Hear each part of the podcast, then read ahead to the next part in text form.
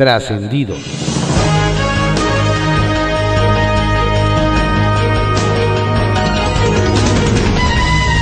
Continuamos con la audiosíntesis informativa de Adrián Ojeda Román, correspondiente a hoy, miércoles 24 de febrero de 2021.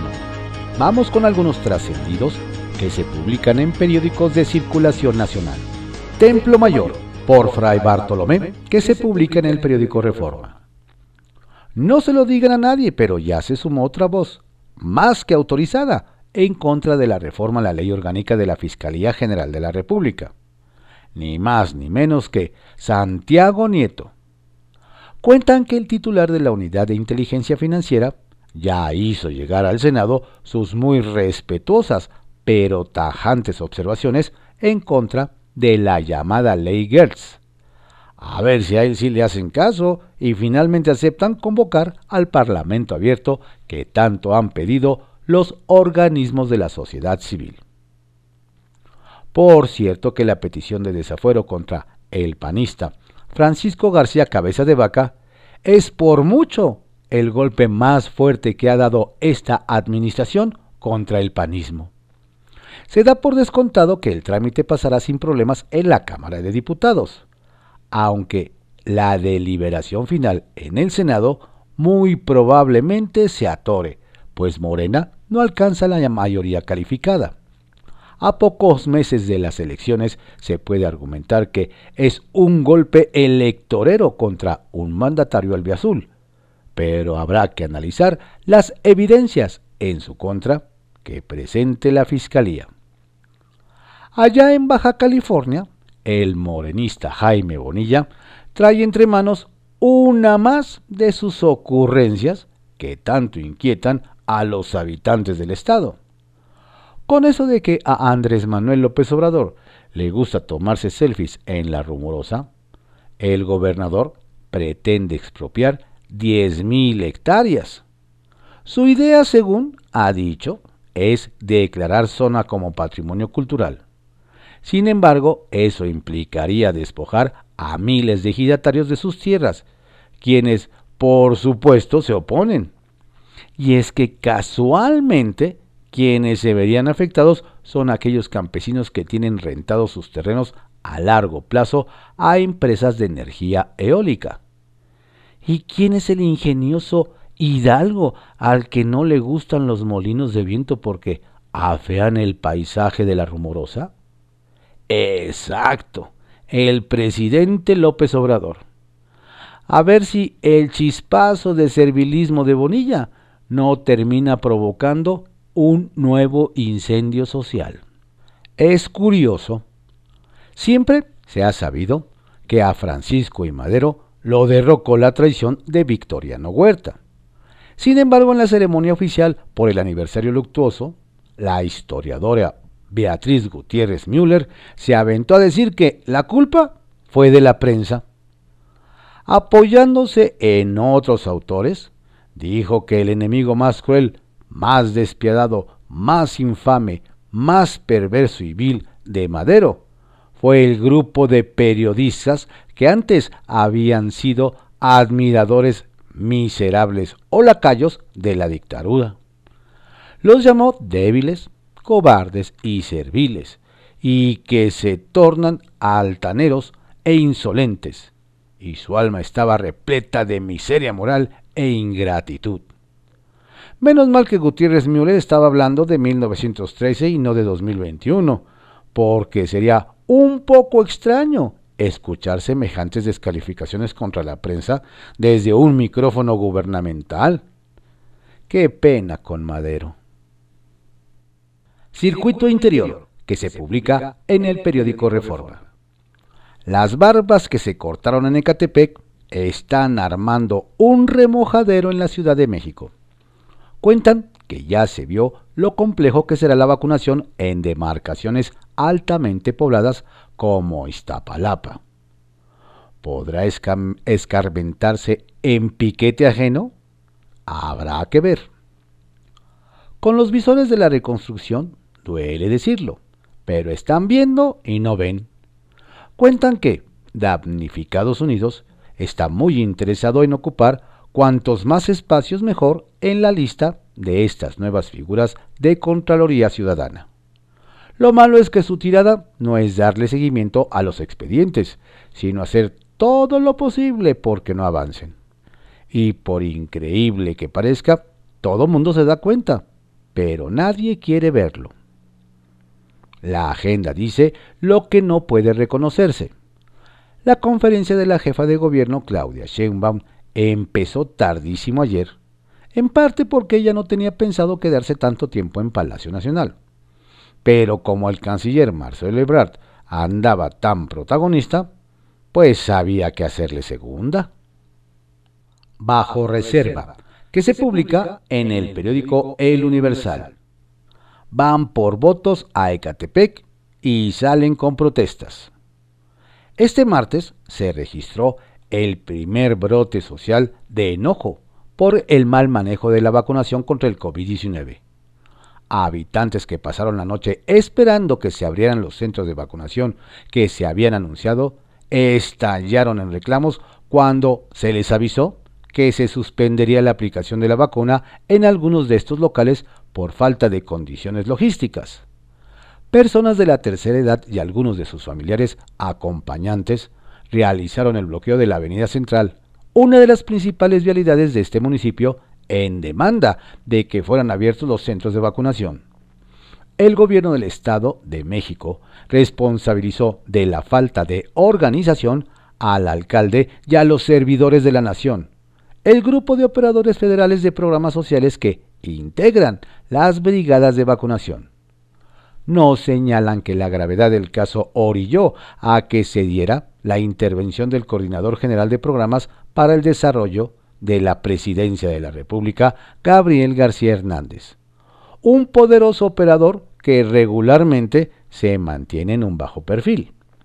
La intervención de don Gabriel, nos dicen, quizá está ligada a que Morena busca que el actual alcalde, Fernando Vilchis, sea reelecto.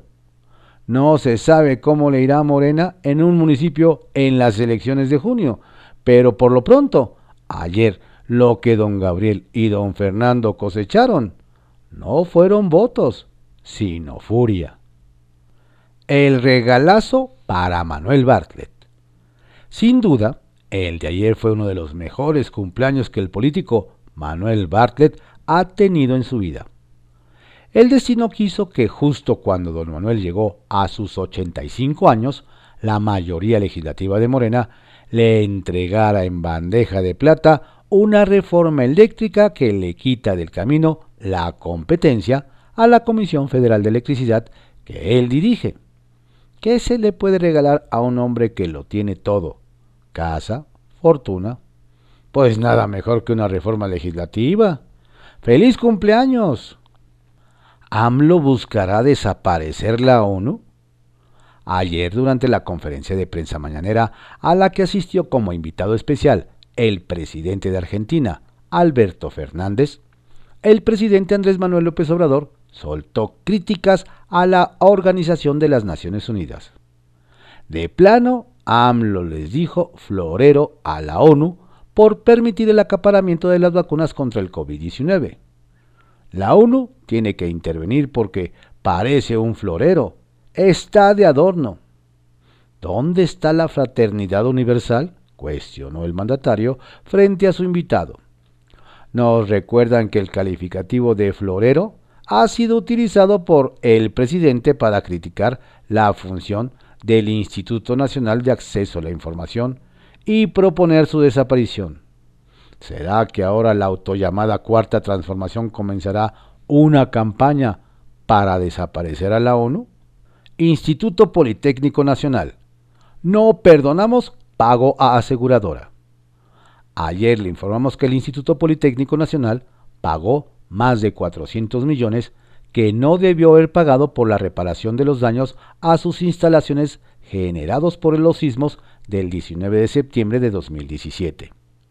Según lo dicho, ese monto debió haber sido cubierto por la aseguradora AXA, ya que el IPN contaba con una póliza con esa empresa con cobertura de daño por 1.900 millones de pesos. Al respecto, El Politécnico comenta que no se condonó pago alguno a la aseguradora y que las cantidades erogadas para culminar la reconstrucción se invirtieron atendiendo en todo momento la normatividad aplicable en la materia y que hasta la fecha no se ha notificado al secretario de Administración del Instituto que esté en marcha un procedimiento administrativo de responsabilidades en su contra. Kiosco, que se publica en el periódico El Universal. Chelita a caballo y otras formas de ganar el voto en Morena. Al más puro estilo de una película de Pedro Infante nos dicen que el candidato de Morena a la alcaldía de Ciudad Juárez, Chihuahua, y también senador Cruz Pérez Cuellar, organizó una cabalgata dominguera en la que hubo hombres, mujeres y niños. El tema nos apuntan es que la actividad, repleta además de tintes anticipados de campaña, no hubiera cobrado mayor importancia si no es porque los participantes consumían bebidas embriagantes al lomo de sus caballos como quedó registrado en las fotos que el mismo equipo del senador subió a redes sociales, con todo y el logo de Morena. Pero eso no es todo, nos informan, pues en medio de caballos y cervezas, Don Cruz olvidó invitar a la sana distancia y llevar cubrebocas. Si así está la víspera, ¿cómo se irá a poner la fiesta en la campaña? Ayuda, señor presidente. Nos cuentan desde Zacatecas que el gobernador Alejandro Tello del PRI mandó un SOS urgente al presidente Andrés Manuel López Obrador y en una misiva le pidió que no lo deje solo en el combate contra los cárteles. Todo indica, nos cuentan que a don Alejandro le llueve fuerte, pues mencionó que las corporaciones municipales de seguridad han adelgazado y prácticamente todo ha quedado en manos de policías estatales. En contraparte lamentó, los grupos delincuenciales cada día son más fuertes e incluso van al, alza delitos de competencia federal. Diagnóstico que aseguró ya le mandó a la, Secretaría de la Secretaria de Seguridad Rosa Isela Rodríguez. Pero como no hubo respuesta, mejor se fue directo con el presidente. ¿Qué tal? La nueva camiseta del exgober.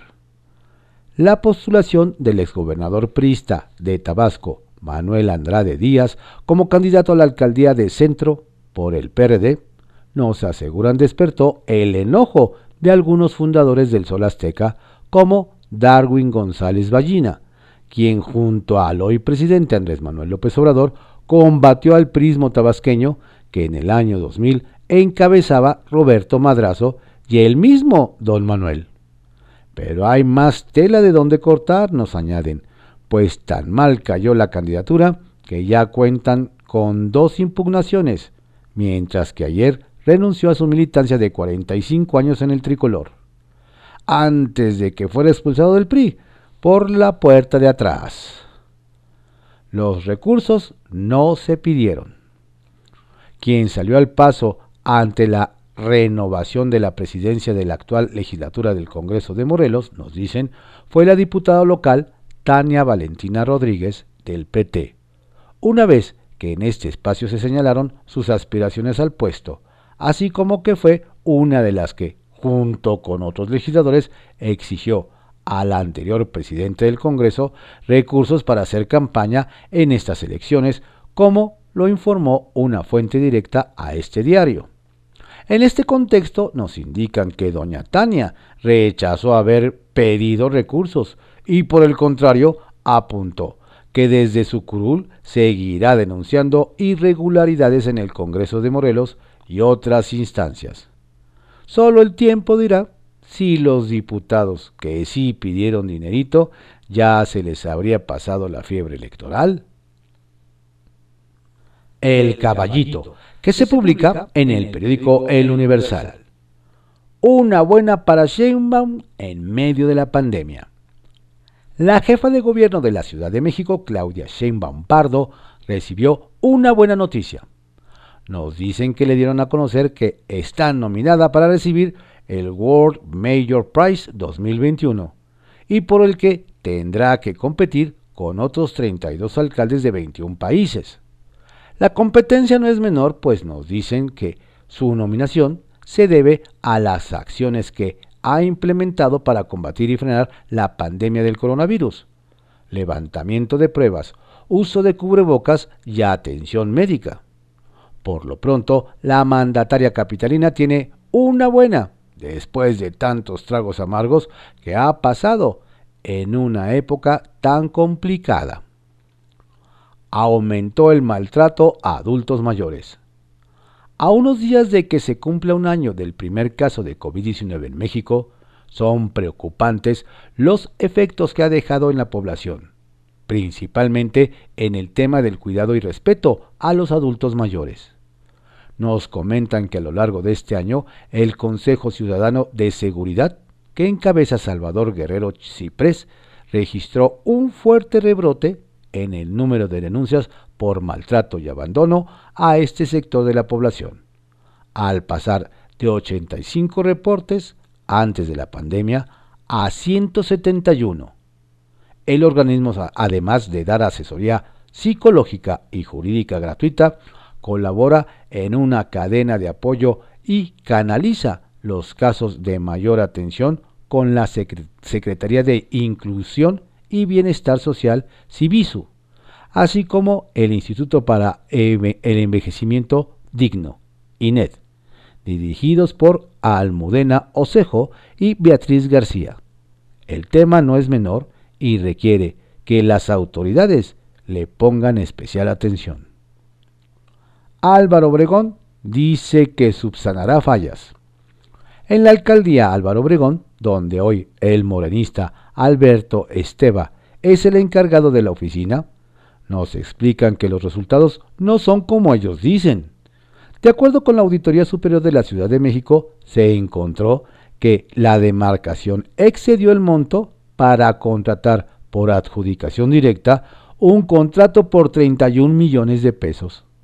Al respecto, dicen ellos que debido a los problemas que generó la pandemia, no pudieron entregar toda la documentación que en su momento les requirieron.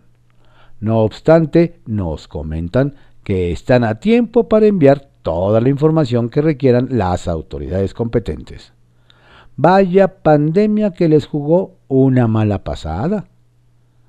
Le quedó grande la vacunación al alcalde de Catepec.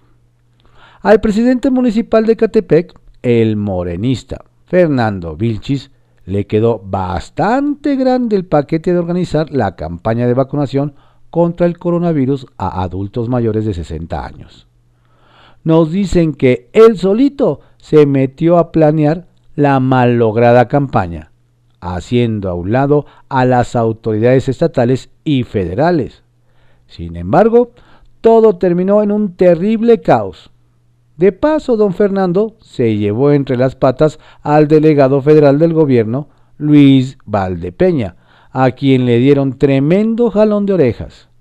El municipio vio la vacunación una gran posibilidad para reelegirse, pero todo indica que se le está escapando como el agua entre las manos. Pepe Grillo, que se publica en el periódico La Crónica. Yo sí, ustedes no. Muchos pensaron que el presidente hizo hecho alarde de una beta irónica poco conocida. Eso de pedirle a los gobernadores que no se metan en el proceso electoral, mientras él hace todos los días intentos desaforados por meterse hasta la cocina, pareció una guasa malévola. Pero no, hasta una carta escribió. Propuso un acuerdo nacional por la democracia y que los gobernadores no usen el presupuesto público con fines electorales, que, como es del dominio público, es la especialidad de la casa de la 4T. No traficar con la pobreza de la gente, propuso, horas después de que se anunciara, anunciara un adelanto en la entrega de dinero de los diversos programas sociales que ha puesto en marcha el gobierno para obtener réditos electorales rubricó, los convoco que juntos hagamos historia, que es el nombre de la alianza que lo llevó al poder. ¿Querrá que todos los gobernadores sean parte de Morena? Mayoría en peligro. Morena no ganará la elección de junio mostrando la camiseta. Lo advirtió un aliado de ocasión de la 4T, Manuel Velasco, quien dijo que sería un error de Morena proclamarse seguro ganador sin hacer el trabajo político previo. El senador del Verde dijo algo que tomó a los morenistas con la guardia abajo. La popularidad del presidente no se traducirá en mayor preferencia electoral para Morena en los comicios. Al presidente le cuesta cada vez más trabajo jalar a su partido. Entre las preferencias del presidente y las de Morena hay una diferencia de casi 20 puntos que crece. Velasco dijo que Morena corre el riesgo de perder la mayoría en San Lázaro en las próximas elecciones. Con razones aliado incómodo. No se deje engañar. Las escuelas privadas no reanudarán clases presenciales el primero de marzo. Quien lo diga engaña a los padres de familia. El primer requisito para dar paso a la posibilidad de un regreso gradual y ordenado es que el semáforo epidemiológico esté en verde. Por ahora está en naranja. Ante los amagos de dueños de algunas escuelas privadas, la SEP, a cuyo cargo está la maestra Delfina Gómez, recordó que es la única instancia que reconoce la validez oficial de los estudios en planteles de educación básica. De manera que si siguen adelante con sus planes, se enfrentan al riesgo de que sus diplomas no sean válidos. Ese es el meollo del mensaje. Falta menos, pero no habrá clases presenciales mientras haya riesgo para la salud de alumnos y maestros. Para cerrar la pinza, la posición de la SEP tiene el respaldo explícito de Alfonso Cepeda, secretario general del CENTE. Confusión y desconcierto. Se están cumpliendo los pronósticos más pesimistas sobre el proceso de vacunación en Ecatepec. Confusión y desconcierto. Filas larguísimas, con actos de violencia, lentitud en los trámites. El equipo del alcalde, del alcalde Fernando Vilchis ha sido incapaz de poner un principio de orden de la entrada de los centros de vacunación que parecen por momentos tierra de nadie. Supuestamente hay vacunas para todos los adultos mayores del municipio, pero los errores de información dan lugar a que corran todo tipo de versiones, una más disparatada que otras. La exigencia es que los errores de ayer no se repitan en la jornada de hoy. La buena nueva de la vacuna no tiene que ser una pesadilla para la población. Sacapuntas, que se publica en El Heraldo de México. Van por cabeza de vaca.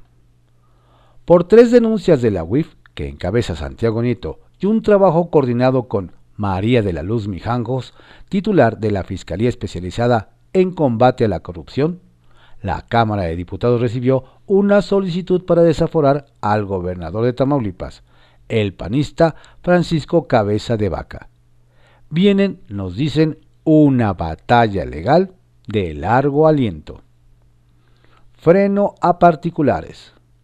Hasta que el semáforo epidemiológico esté en verde, regresarán los estudiantes a las aulas dejó claro la Secretaría de Educación Pública a cargo de Delfina Gómez.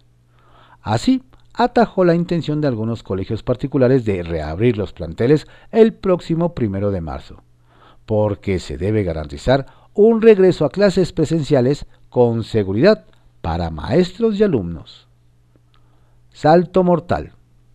David Colmenares, auditor superior de la Federación, se puso solito en la mira de morenistas y la oposición tras el megasalto mortal que dio con los resultados de la cuenta pública 2019.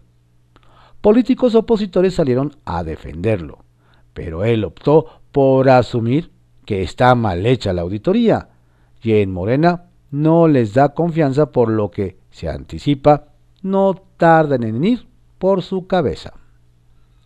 Análisis de Velasco. Diferencia de 25 puntos encontró el líder de los senadores del Partido Verde, Manuel Velasco, entre las preferencias hacia el presidente López Obrador y Morena. Un análisis del chapaneco indica que ese partido tiene 35% de aceptación, mientras el mandatario 60%. Refiere además que el morenismo va a la baja y puede perder la mayoría en San Lázaro.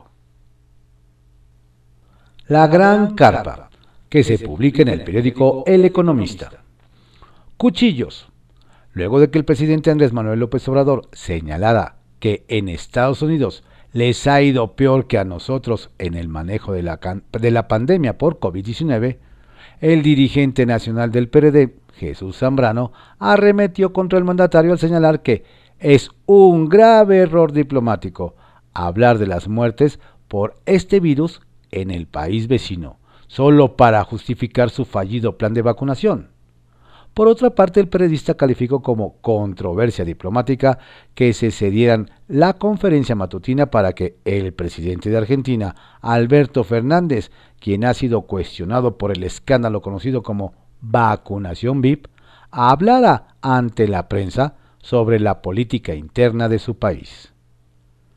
Domador el gobernador de Quintana Roo, Carlos Joaquín González, designó como encargado de la Coordinación General de Comunicación Social a Fernando Antonio Mora Guillén, quien reemplaza a Carlos Orbañanos Rea, quien dejó el cargo ayer.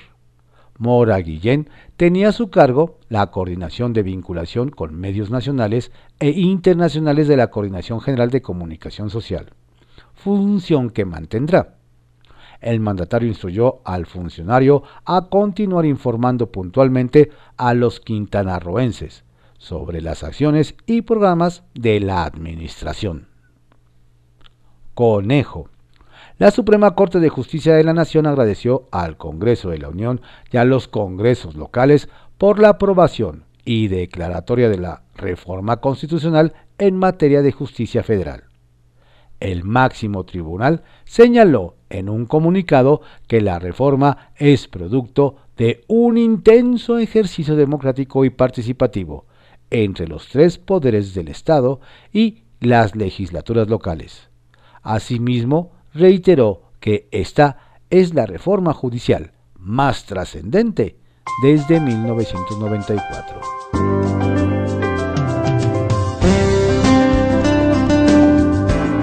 Estos fueron algunos trascendidos que se publican en periódicos de circulación nacional en la audiosíntesis informativa de Adrián Ojeda Román, correspondiente a hoy, miércoles 24 de febrero de 2021. Tenga usted un excelente día, por favor cuídese mucho, cuide a su familia, cuídenos a todos. No baje la guardia.